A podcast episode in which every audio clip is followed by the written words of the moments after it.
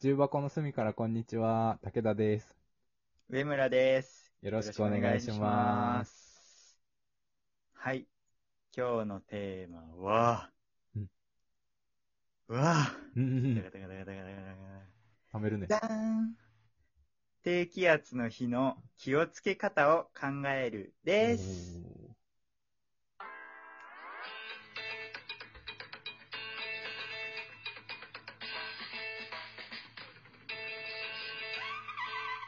重箱の隅からこんにちは。はい。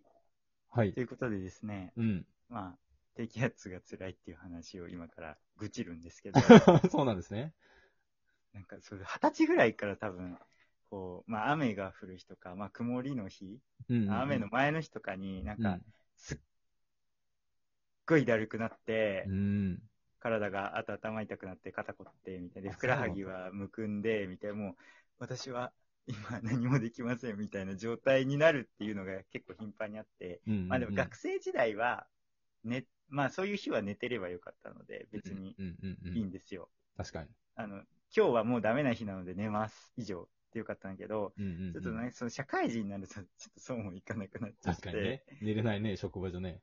そうそうそうすいません、今日、無理です。すいません。で、その当日とか前日にの無理な話なので、うん。まあ、どどうしたもんかいのうと思ってるとこなんですけどう、んうんうん。厳しいんですよね。厳しい。で、厳しい。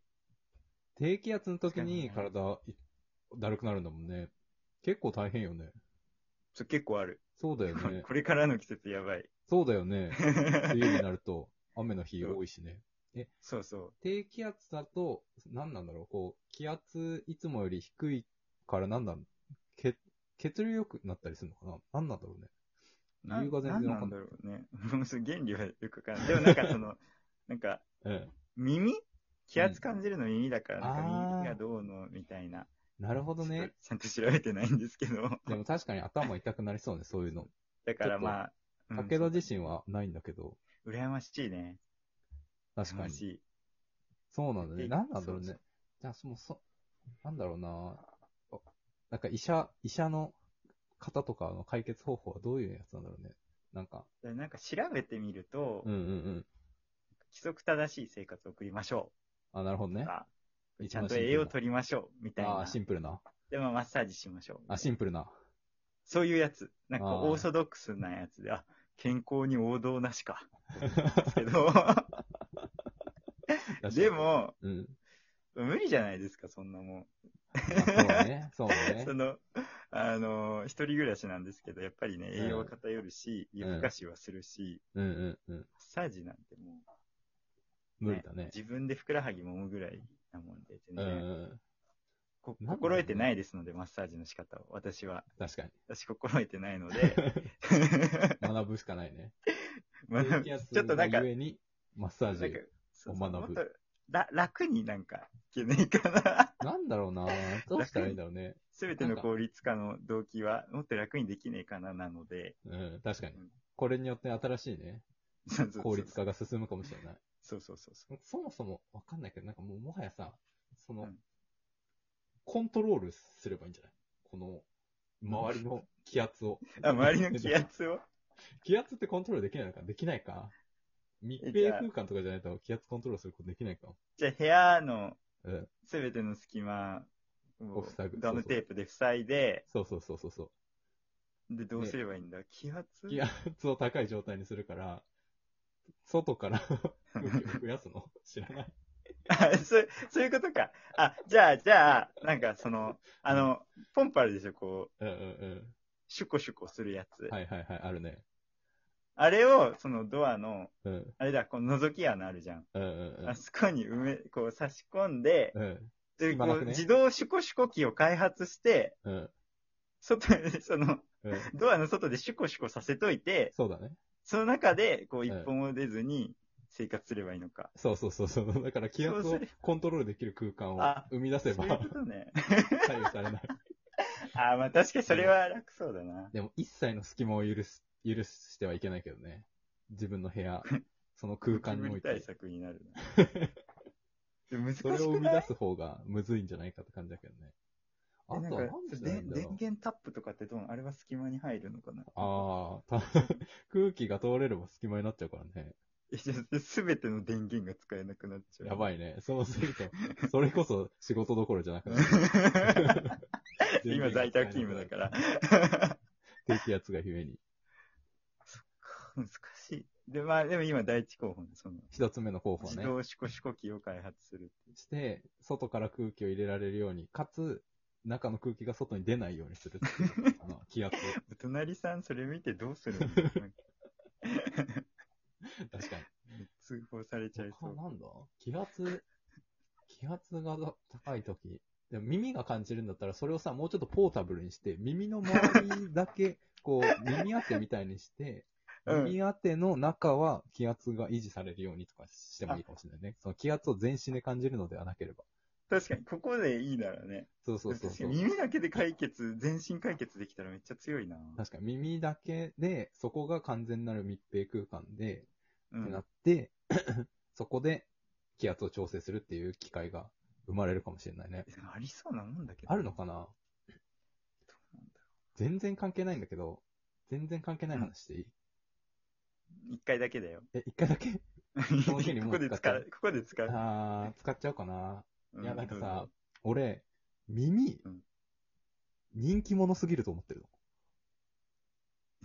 意味不明で。 の。いや、なんかさ、耳人気者すぎると思ってて、なんかさ、うん。本来さ、耳はさ、音を聞くためにこの形状してるわけじゃん。はいはいはいはい。人間の耳ね。うんだ。けどさ、それ以上にメガネの支えとして使われたり、うんマスクの支えとして使われたりしていて、 耳ってなんか使われ放題じゃないかなって思ってるので、ああ、だから耳サイドはびっくりしてるよね。 そうそう、そうそう そう、話が違うってなってるよね。耳の、ちょっと耳の周りの話になっちゃって、俺いつも思ってる話なんだけどさ、うん。耳多忙すぎると思っててさ、なんか耳疲れるなって思う時あるのよ。俺、ま、あの、かる武田わかはるメガネなんだけど、 上村もメガネです。そう、二人ともメガネしてて、うんメガネしててマスクしてる日とかあるんだけどわさか、そういうわか時るわこかう、る。耳すっごい疲れてきて、で、うんその状態でイヤホンとかしてたりするのね。そうなるとさ、耳、片耳3個ずつ引っかかってる状態なのよ。耳すごくないってなる時あるんだよね。